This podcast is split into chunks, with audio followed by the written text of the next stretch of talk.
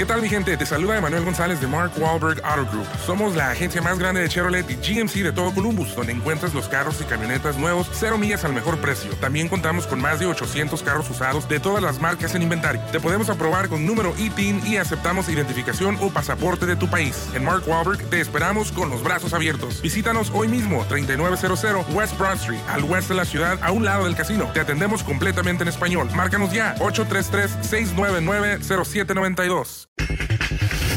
Tigres, al Tuca ni le va ni le viene la llegada del refuerzo francés. Para mí ni me va ni me viene.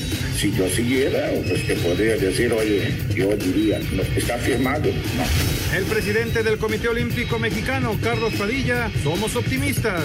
No sabemos qué pase en unos cuantos días, pero hoy por hoy estamos trabajando para que sean unos excelentes juegos. El boxeador Canelo Álvarez, listo para ganar el sábado. No soy el mismo de hace seis años, siete años, no tengo más, más experiencia, más madurez arriba del cuadrilátero y, y pues no faltan unos días para demostrarlo. Pediste la alineación de hoy. Desde el Montículo, Toño de Valdés. En la novena entrada, ganan de todas las formas posibles. Es espectacular lo que están haciendo. De centro delantero, Anselmo Alonso. Eso me llena de ilusión. A mí me encanta mi fútbol, me encanta ver los partidos. En la línea defensiva, Raúl Sarmiento. Es nuestro fútbol y al menos yo sí le tengo un gran afecto y me gusta. Actualiza y aumenta tus conocimientos deportivos con nuestros expertos. Espacio Deportivo de la Noche. Estos son los encabezados en las páginas de internet. Mediotiempo.com Liga MX le pasó por encima a la MLS en los cuartos de Conca Champions. Cruz Azul, América y Rayados sin complicaciones para eliminar a sus rivales de Estados Unidos. Cancha.com evita Villarreal dominio inglés en Europa. El Arsenal empató en casa 0 a 0 con el Villarreal que avanzó en su primera final de Europa League al vencer 2 a 1 en el global de la semis. Record.com.mx José Mourinho pediría al mexicano como refuerzo para la Roma. El entrenador portugués tendría una lista con refuerzos para llegar a la Loba, misma que encabezaría el mexicano Raúl Jiménez. CUDN.mx Edison Cavani marcó cuatro de los ocho goles en la eliminatoria para avanzar a la final. Manchester United se clasificó a su segunda final de la UEFA Europa League pese a la derrota por 3 a 2 en la semifinal de vuelta ante la Roma en Italia. Esto.com.mx Tigres habría firmado al campeón del mundo. Los Tigres quieren recuperar el protagonismo del fútbol mexicano y para ello habrían amarrado al campeón del mundo el francés Florian Thauvin.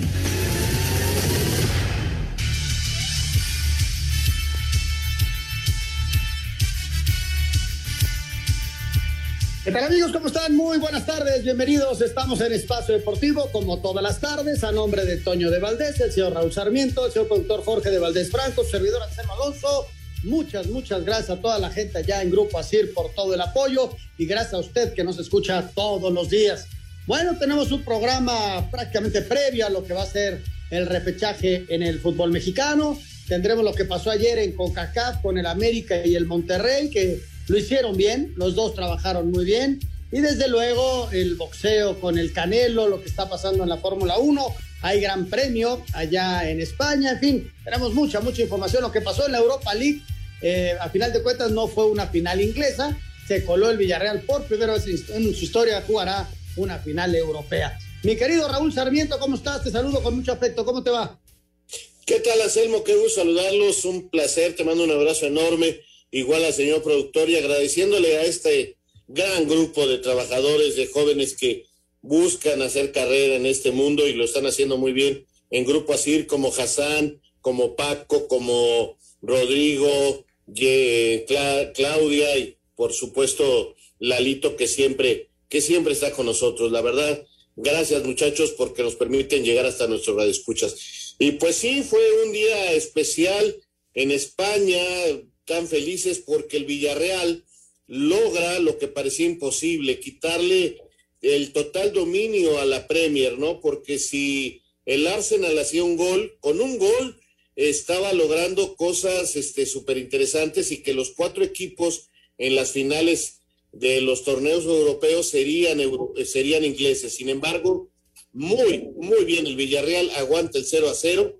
y pues les echó a perder la fiesta y la y la Liga Española levantó un poquito, un poquito la mano ante pues el dominio y hay que aceptarlo, la mejor liga del momento es la Premier. Sí, la final va a ser, Raúl, el 26 en Dansk, allá en Polonia, y el 29 en Estambul es la final de la Champions. Así, así quedaron las cosas. Y, bueno, fue, fueron buenos partidos. El Manchester United, este, a pesar de que hoy pierde, bueno, es un equipo fuerte y, yo creo que sale como gran favorito, pero bueno, vamos, vamos a esperar, vamos a esperar. Eh, en otros deportes, lo del Canelo, escuchamos lo que pasó el día de hoy, por fin se vieron las caras, conferencia de prensa, mañana ceremonia de pasaje y esperemos que sea una buena función el próximo sábado. Venga con la información.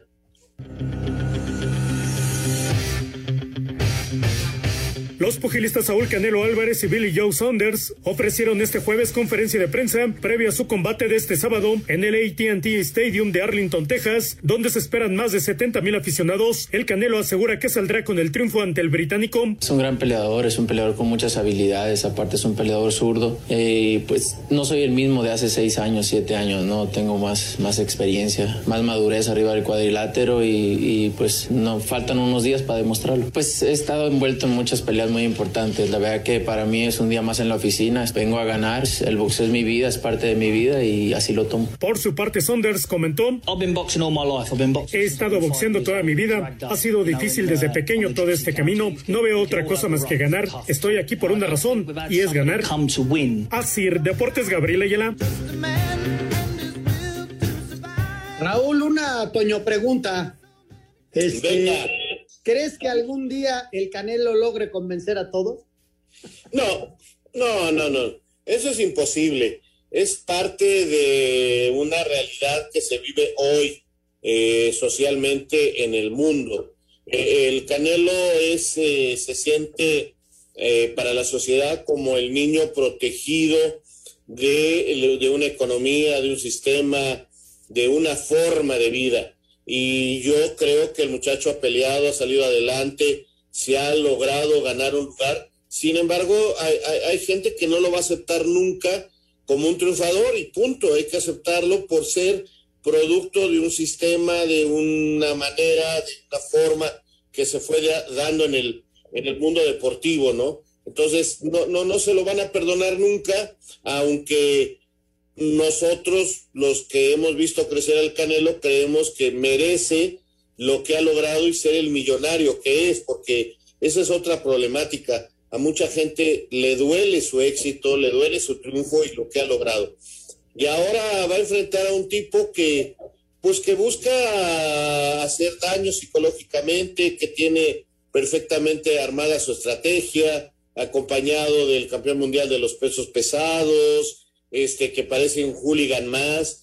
estaba yo viendo imágenes hoy eh, que me mandaba mi amigo César Martínez, que está por allá, eh, de la manera que se comportan, pues son, parecen la barra o, la tribuna de, del Manchester o del equipo que tú quieras en Inglaterra, gritando, peleando en el hotel, así son y, es una estrategia. Yo francamente espero que, que, el, que el Canelo gane y que aunque mucha gente, mira, si gana van a decir que era un flan, si pierde, pues, lo dijimos, era muy malo. Entonces, eh, ojalá gane y ojalá él siga creciendo y siga ayudando a mucha gente y le siga yendo bien, porque me consta que ha trabajado y que es un tipo decente y correcto. Sí, yo estoy de acuerdo, ¿eh? eh, eh automáticamente lo comparamos con el César del boxeo y Julio es incomparable porque fue extraordinario y entonces lo ponemos a esa altura y es bien difícil para el Canelo, ¿no? Que automáticamente lo pongan con él. Al Canelo le faltan muchas peleas y le falta todavía mucho tiempo. Ojalá llegue a un nivel de, de, ese. Claro que es bien difícil porque Julio fue el mejor de todos los tiempos, ¿no? Pero automáticamente lo equiparan a él y ya es injusto. Y automáticamente le recuerdan la pelea con Mayweather.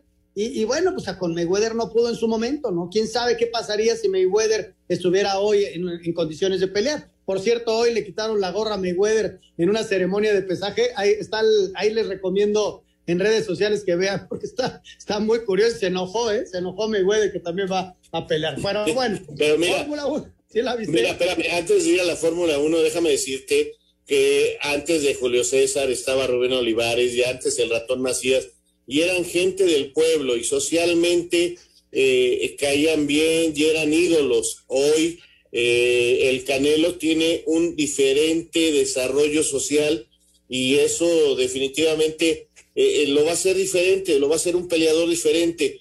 Julio César fue un gran boxeador, quizás el mejor de todos los tiempos, no lo sé, porque históricamente estaba aquí Azteca, estaba el ratón Macía. hay otros que mucha gente que hoy habla de box que ni siquiera los vio pelear, entonces no los puede comparar. Pero lamentablemente el desarrollo social de nuestro país y del mundo es diferente y por eso hoy no va a poder ser eh, el Canelo nunca mejor que, nuestro Julio César Chávez simplemente por el momento social y el momento eh, que vive el país. Es, es una situación que parece mentira afecta en los deportistas. Tienes toda, toda la razón. Información de Fórmula 1 y nos vamos a correr. La Fórmula 1 llega a su cuarta parada con el Gran Premio de España, donde la pelea entre los Mercedes y los Red Bull seguirá robándose los reflectores. En especial, este circuito le trae buenos recuerdos a Sergio Pérez, pues ahí consiguió sus primeros puntos cuando debutó con Sauber. Y aunque es una pista que conoce bastante bien, el mexicano reconoce que será diferente ahora que tiene un auto más competitivo. Estamos con un nuevo carro y lo difícil será adaptarnos a estas nuevas condiciones. Claro que es un circuito que me gusta. Creo que si podemos adaptarnos rápido a esas condiciones, podremos tener un buen progreso. Este viernes serán los ensayos libres. El sábado la calificación arrancará en punto de las 8 de la mañana tiempo del centro de México, misma hora en la que se llevará a cabo la carrera el domingo. Para Sir Deportes, Axel Toman.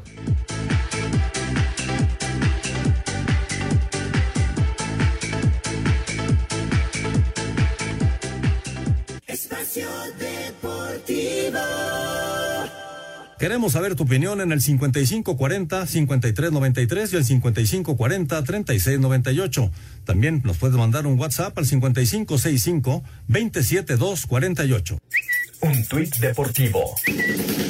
Arroba Liga BBVA MX. La arroba Liga BBVA MX lamenta profundamente lo sucedido anoche en Tláhuac, Ciudad de México. Toda nuestra solidaridad con familiares y amigos de las personas afectadas. Como muestra de respeto, se guardará un minuto de silencio previo al inicio de los partidos en nuestros torneos.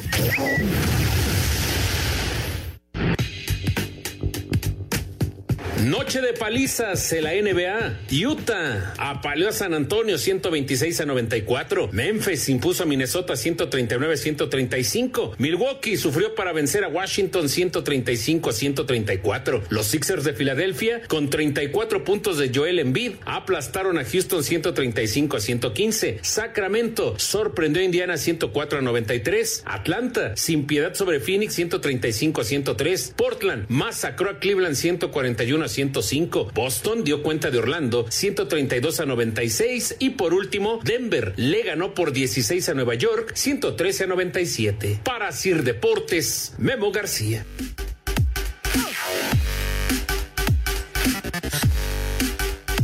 Bueno, ahí están los resultados del, del básquet. Saludamos con mucho afecto. Toñito de Valdés, ¿cómo estás? Te escapaste un ratito del base.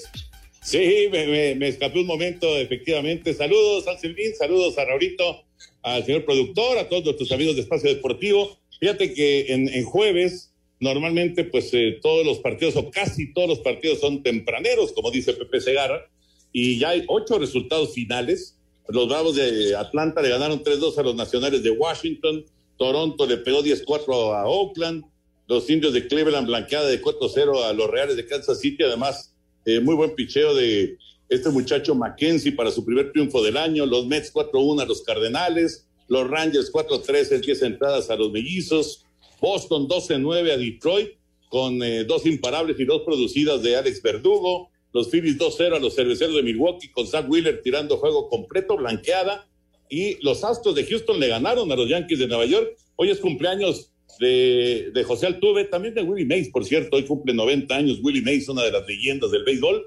Pero bueno, es cumpleaños de José Altuve, al que abuchearon durante toda la serie de Astros y de Yankees, pero bueno, hoy se desquitó Altuve porque les pegó un hombrón de tres carreras que fue clave para la victoria de los Astros de Houston.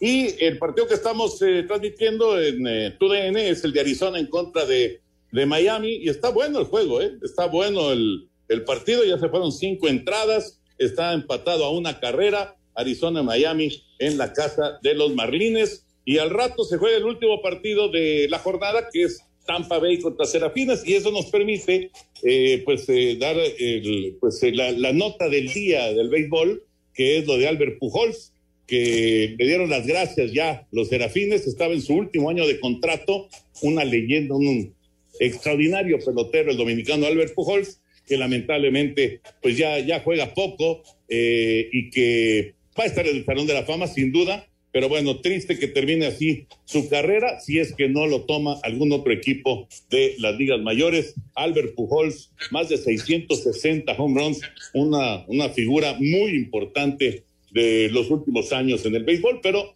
hoy se quedó sin chamba Albert Pujols. Así que, bueno, pues así están las cosas en el béisbol de grandes ligas. Eh, yo les mando un abrazote, aquí estoy cuidando a José Bicentenario, por supuesto, cuidando a Henry también en la transmisión de TUDN. Y bueno, pues le seguimos con eh, el partido. Si, si tienen chance, pues eh, en TUDN pueden seguir este juego, que ya va a la parte alta de la sexta entrada, empatado a una carrera Arizona y Miami. Toñito, te mandamos un abrazo, buena transmisión y ya nos escuchamos mañana. Sí, señor, abrazo, Anselmín, abrazo, sí, Toño, señor productor. ¿En qué canal TUDN, Toño? En tu DN, en tu DN estamos. Al 547 en Sky. Exactamente. ahí está. Correcto. Bueno, Toñito de Valdés con el béisbol. Señor Sarmiento, ayer el América trabajó muy bien su partido, hizo el gol eh, muy bien eh, de cabeza Viñas y luego manejó muy bien el partido del América y es semifinalista de Conca Champions, Raúl. Sí, creo que América hace un buen partido, Anselmo, amigos. Eh, sin, sin pisar a fondo, sin pisar a fondo eh, el acelerador. La verdad que, que no fue eh, exigido al máximo y saca el resultado que quería.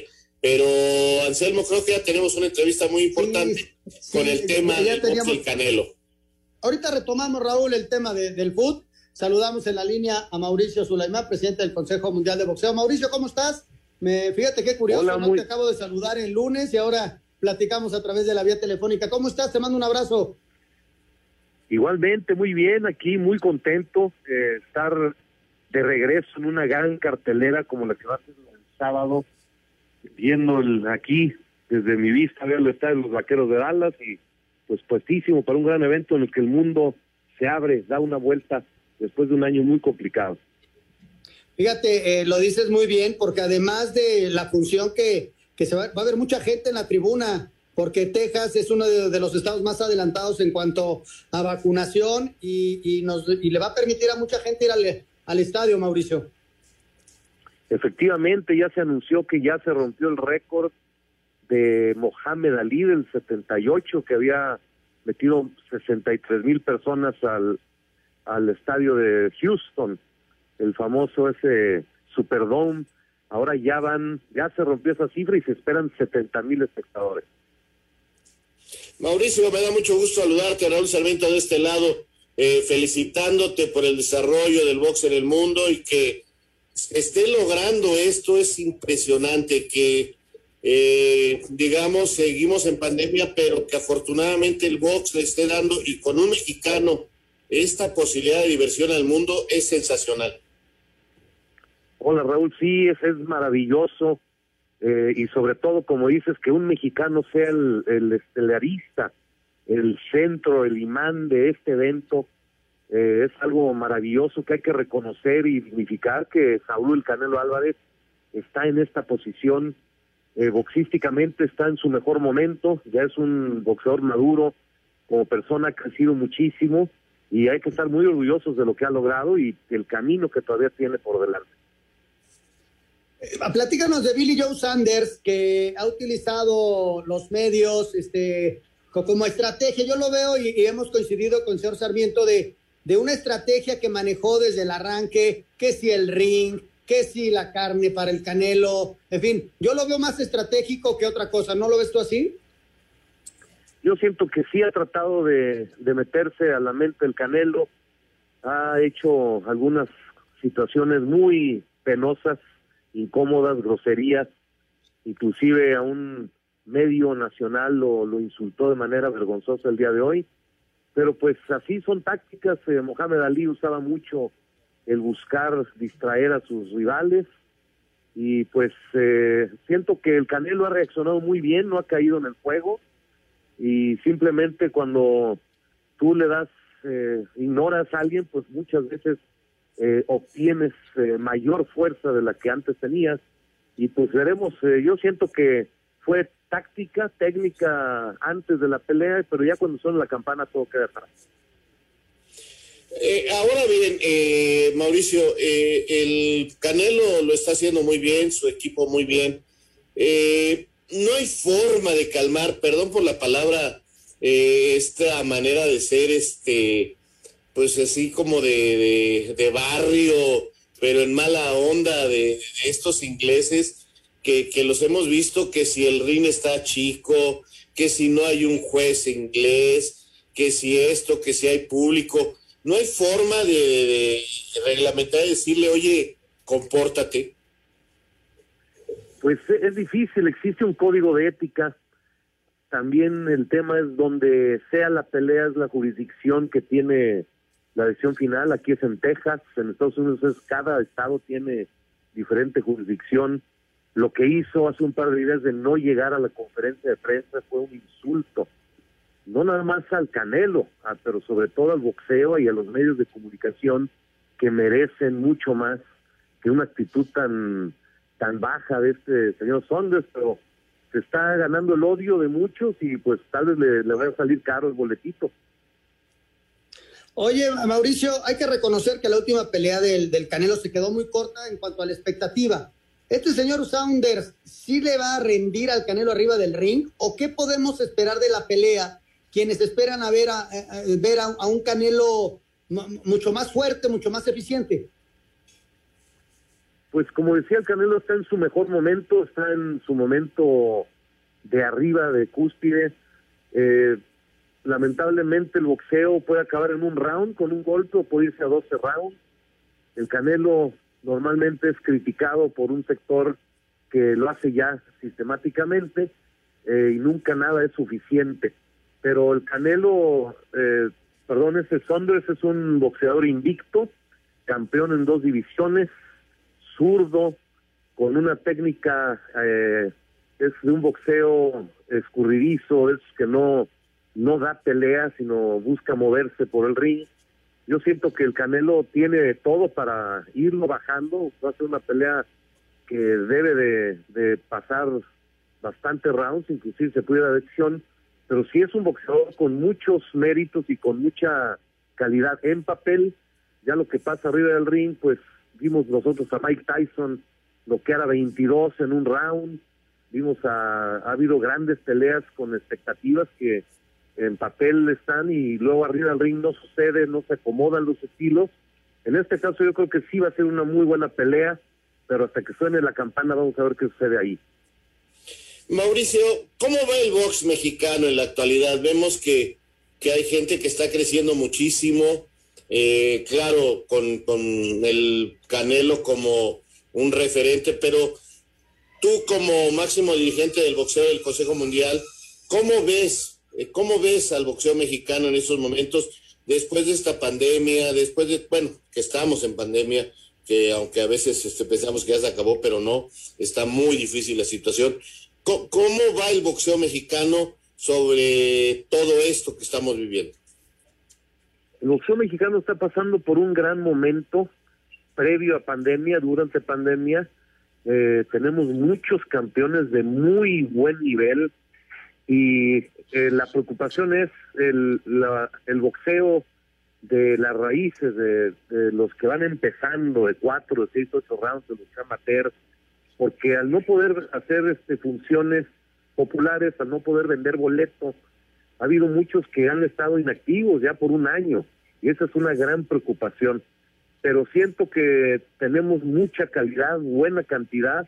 El boxeo femenil está maravilloso. Muy bien. Y yo siento que hay campeonatos eh, por muchos años aquí en, en, en nuestro México. Mauricio, muchísimas gracias por tomar la llamada. Mucha suerte para la función del próximo sábado. Te mandamos un abrazo y, y, gracias. Muchas gracias, buenas tardes y que disfruten el sábado. Muchas gracias por todo. Gracias, muchas gracias. Vamos a mensajes, regresamos con mucho más. Estamos en Espacio Deportivo. Espacio Deportivo. ¿Qué tal amigos de iHeartRadio? Los quiero invitar con muchísimo gusto al episodio 10 del Balón de los Recuerdos. Ojalá nos puedan acompañar a Oscar y Raúl Sarmiento en este pasaje donde hablamos de grandes futbolistas y directores técnicos que estuvieron en el América y en los Pumas, en Pumas y en América. Hay cosas interesantísimas que de repente se nos quedan ahí guardadas en el balón de los recuerdos. Aquí los espero. No se olvide, será un placer que nos acompañen en iHeartRadio. Un tuit deportivo. Arroba People en español. El boxeador puertorriqueño Félix Verdejo se entregó a las autoridades y enfrenta cargos por el asesinato de su novia embarazada, Keishla Rodríguez. ¿Te diste ese gustito y la comida te pasó la factura? Cuida tu panchita con Esajar, de venta en farmacias similares. Te da la hora. Son exactamente las 7 de la noche con 29 minutos, 7.29 en la Ciudad de México. Con dos goles de Federico Viñas y uno más de Leo Suárez, América se impuso 3 por 1 a Portland para avanzar a las semifinales de la Conca Champions con global de 4-2. El técnico de las Águilas, Santiago Solari, se mostró satisfecho con el accionar de su equipo. En general me gustó como espectáculo el partido, que fue muy serio y muy sólido, tanto en defensa como en el centro del campo, como en ataque. Hubo muchas ocasiones de gol. Me parece que ha sido un bonito partido de fútbol que se ha desarrollado de manera deportiva como debe ser. Por su parte, Federico Viñas reconoció que estas anotaciones le dan confianza y seguirá esperando que el técnico le dé más oportunidades de jugar. Los goles dan mucha confianza, ¿no? Al a los delanteros más que nada. Esperemos estar en buen momento para la liguilla y, bueno, las semifinales de la Conca Champions. Le pongo presión al entrenador. Uno siempre quiere jugar, pero hay, que, hay compañeros que también lo hacen muy bien. Para Sir Deportes, Axel Tomás. Pues sí, Raúl, retomamos el tema de América. Ya lo empezabas a platicar acerca de lo que vimos ayer en la cancha del Estadio Azteca. Se redondeó una, una muy buena serie para para los clubes mexicanos. Sí, yo creo que los tres que han calificado lo han hecho bien, lo hicieron con, si vemos los marcadores globales, no, no, olvidemos que son partidos de 180 minutos y los tres los terminan ganando con una claridad en el marcador eh, que, que la verdad no deja lugar a dudas. Entonces, este Anselmo, en este caso, lo del América, pues lo manejaron bien, inclusive cuidando las piernas. Eh, hay un momento en que el arbitraje los vuelve a meter ahí de alguna manera en problemas, como también hay que señalar que el penalti que le marcan a favor del América no lo era, pero el que le marcan en contra de veras, este, qué bárbaros. El, el otro todavía podría haber una duda, pero el que le marcan a Fuentes ayer, este, hay más de 10 centímetros entre los zapatos de los jugadores y el árbitro marca penal en una compensación clarísima. Sin embargo, hay que decir que América tenía resuelto el partido, aprietan tantito, Leo Suárez hace el tercer gol y luego dejan el travesaño, el cuarto. O sea, la verdad es que ni América ni Monterrey, Monterrey ayer con un golazo del Ayun, con una actuación eh, tranquila, que cuando empezaron a ver patadas andaban perdiendo un poquito la cabeza, pero con una gran superioridad sobre el campeón de la MLS. Y bueno, ya habíamos hablado de Cruz Azul, así que creo que queda claro que estos tres equipos eh, van bien. Ahora viene lo más difícil, las semifinales que se juegan hasta el mes de agosto, donde Cruz Azul y Monterrey son rivales y América va contra Filadelfia, pero por lo pronto ya seguro hay un equipo mexicano en la gran final de la Conca Champions. Sí, tienes toda la razón. Y vamos a ver con, con quizás se enfrenten hasta con igual otros jugadores, ¿no? Equipos que puedan cambiar, eh, vender algunos elementos, comprar algunos otros, en fin. Vamos a ver cómo se arma porque viene la liguilla, viene el parón, viene el verano y ahí es donde se abren los fichajes y, y pueden salir algunos, entrar otros, no sé. Este, pero bueno, yo creo que lo hicieron bien y en el tema MLS, fútbol mexicano, a mí no me gusta, ¿no? A mí no me gusta platicar eso, porque cada quien tiene su nivel. Este, si nos ganan un partido, ya son mucho mejor que nosotros. Si, si nosotros les ganamos un partido, este, ya están cayendo. O sea,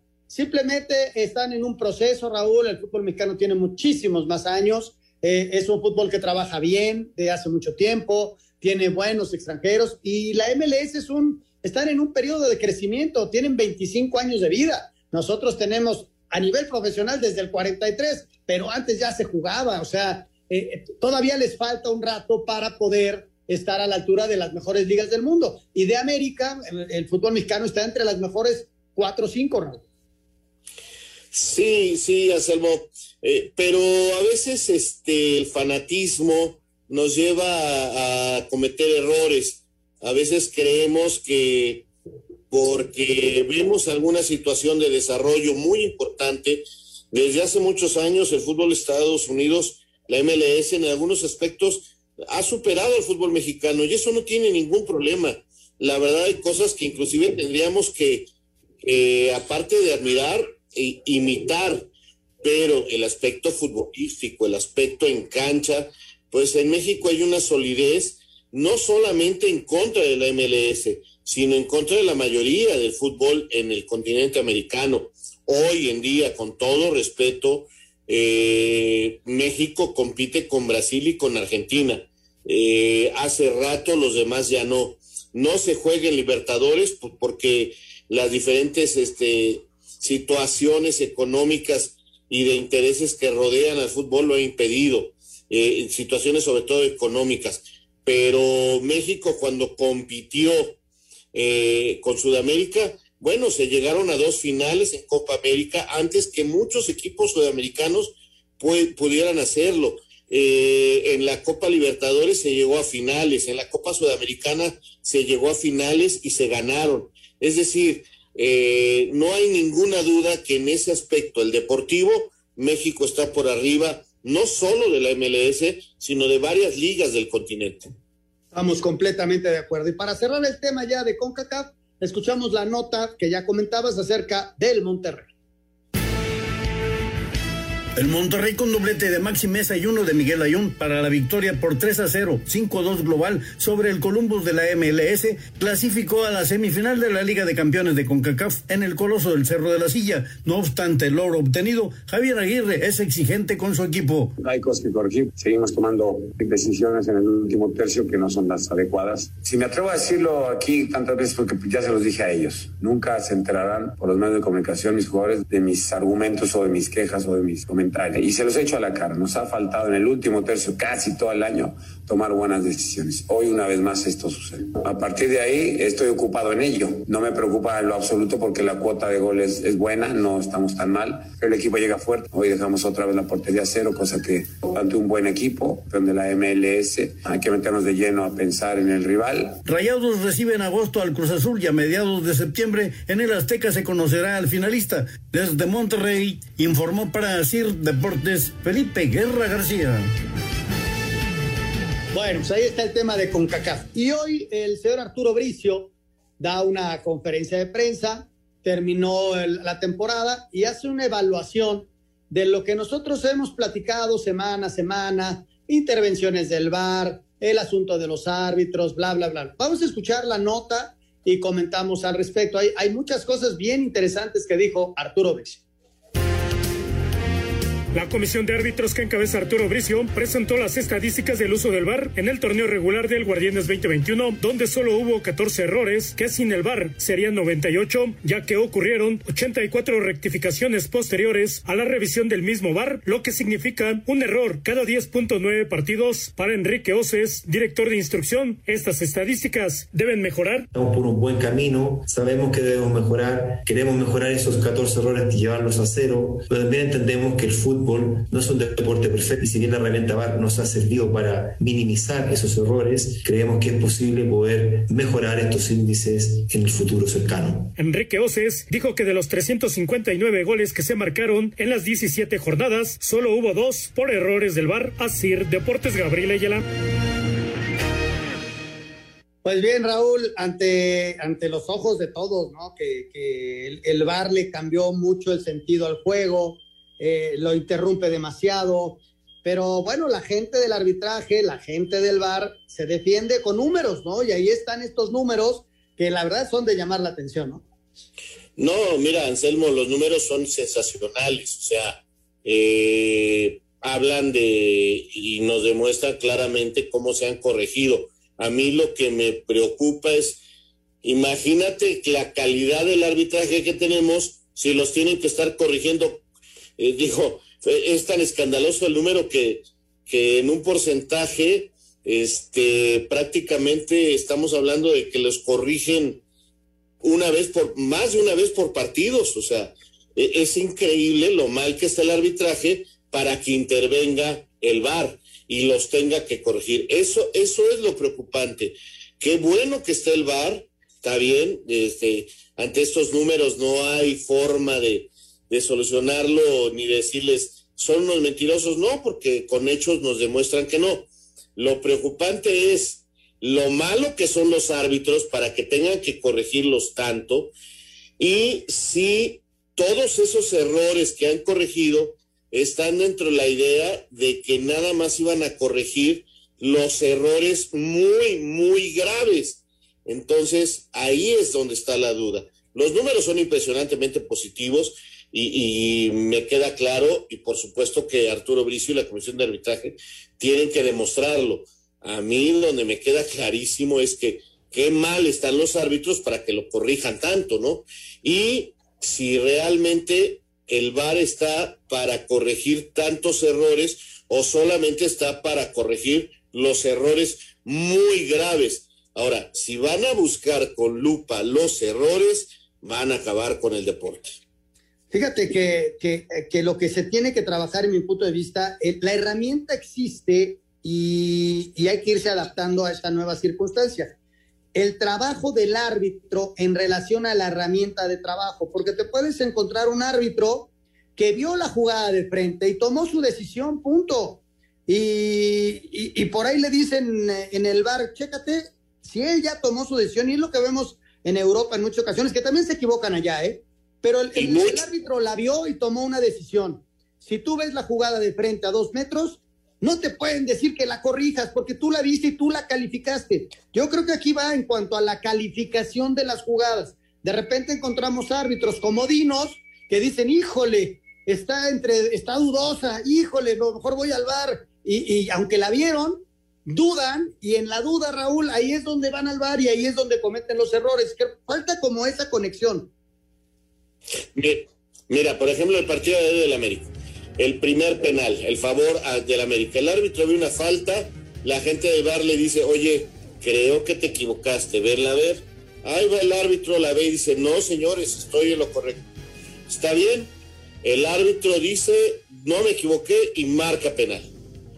Ya es una situación totalmente del árbitro.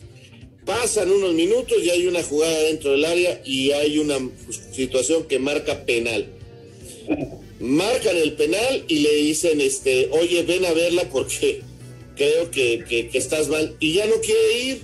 Y entonces ahí es donde está mal el árbitro. El VAR no es el problema. El problema son los árbitros y, y perdón que se los diga, lo malo que son los árbitros y que no saben utilizar una herramienta como el VAR. Sí, que puede ser muy positiva. Vamos a ir a mensajes y regresamos con información ya del repechaje información, una vuelta al repechaje. No Espacio Deportivo. Un tuit deportivo. Arroba Charlín Corral. Feliz por mi alta médica. Aún queda camino por recorrer, pero ya falta menos a seguir trabajando. Espacio por el mundo. Espacio deportivo por el mundo. La FIFA decidió posponer los partidos clasificatorios rumbo a Qatar 2022 en África durante el mes de junio, debido a la pandemia del COVID-19, y ahora se llevarán a cabo en septiembre, octubre y noviembre de este año. Diferentes medios en Italia aseguran que una de las peticiones de José Mourinho en su llegada a la Roma será la contratación del delantero mexicano Raúl Jiménez. El alemán Marc-André Ter Stegen eh, fue reconocido como el mejor jugador del Barcelona durante la temporada 2019-2020, superando al argentino Lionel Messi.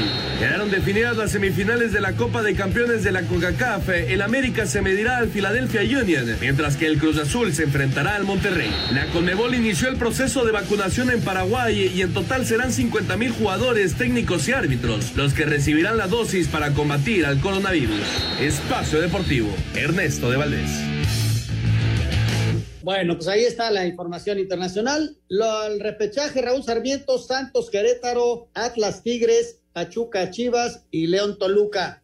Sábado y domingo los partidos. Pues bueno, vamos a, vivir momentos eh, bien emocionantes. Algunos van a definir, por supuesto, de una manera clara, pero otros creo que inclusive podrán llegar a los penales. ¿eh? Eh, ya mañana con más calma, con mayor tranquilidad, vamos a tratar de analizar estos encuentros, pero este, pues ahí está el desarrollo del campeonato mexicano con la reclasificación. Oye, eh, nada más, eh, hace rato en la entrevista con Mauricio Sulaimán decía que este muchacho Sonders le había faltado al respeto de una manera muy grande a un medio mexicano. Bueno, para la gente que nos escucha y decirles exactamente qué pasó, bueno, en una entrevista con la cadena ESPN en español, eh, Sonders le dijo que, que pues olía muy mal la boca del reportero.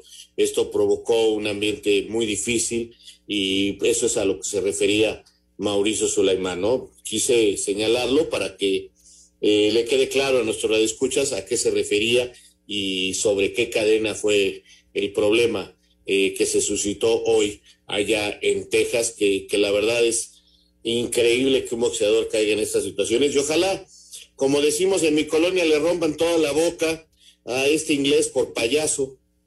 Tienes toda la razón. Vamos a darle una vuelta a la repesca.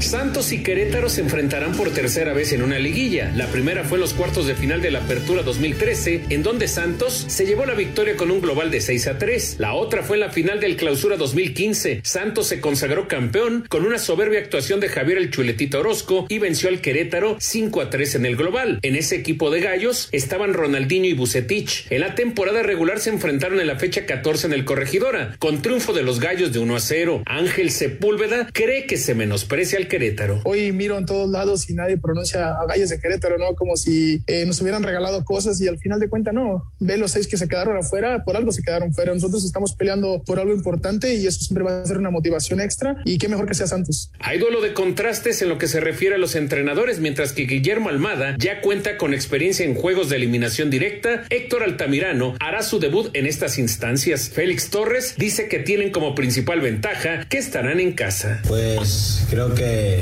lo más importante ahora es la localía, que vamos a estar en nuestra casa y, la, vamos a aprovechar de la mejor manera, como siempre hemos defendido los partidos en casa, que nadie se puede llevar puntos de nuestra casa y creo que ese es algo importante para, para, nosotros. ¿no? Querétaro no contará con el ecuatoriano Antonio Valencia, quien tiene una lesión muscular. Santos no registra lesionados de importancia. Los laguneros tienen como uno de sus mejores hombres al portero Carlos Acevedo, en tanto que la principal fortaleza de los queretanos radica en su juego de conjunto. Para Sir Deportes, Memo García.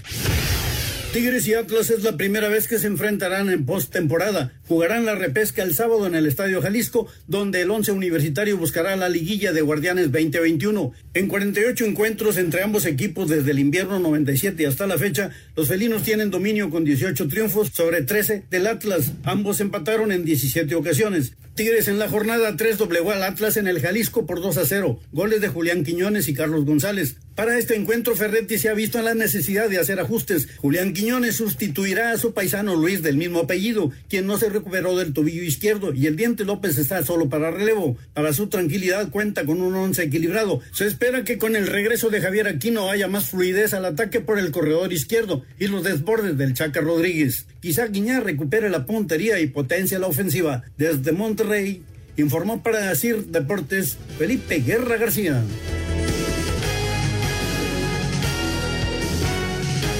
Espacio Deportivo. Un tuit deportivo. Arroba Estadio Azteca. Estoy listo para arrancar la liguilla. ¿Será que nos veremos?